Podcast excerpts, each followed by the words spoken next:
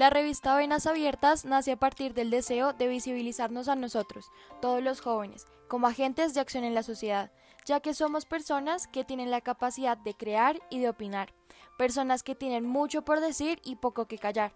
Es por esta razón que decidimos abrir espacios libres de opinión para todo aquel que quiera dar a conocer sus ideas y hacer escuchar su voz.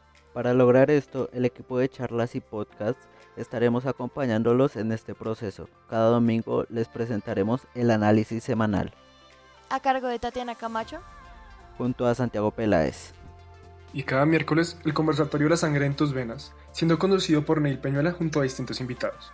Nosotros estaremos bajo la dirección de Alejandro López, director de comunicaciones de la revista Venas Abiertas.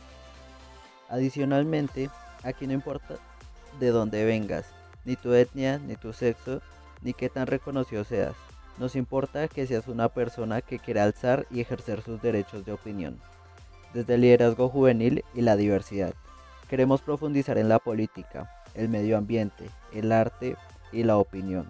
Es por esto que somos un grupo de jóvenes entre 14 y 29 años, que vinimos de países como México, país de las maravillas culturales, Colombia, país de la alegría, resiliencia y folclore, y Argentina, país de tangos eternos y crisol de razas, quienes trabajamos fuertemente para replantear y construir mejores países, nosotros somos el futuro. Para esto nos puedes encontrar en Instagram como arroba rvenasabiertas, en Facebook como rvenasabiertas y en Twitter como revista Venas.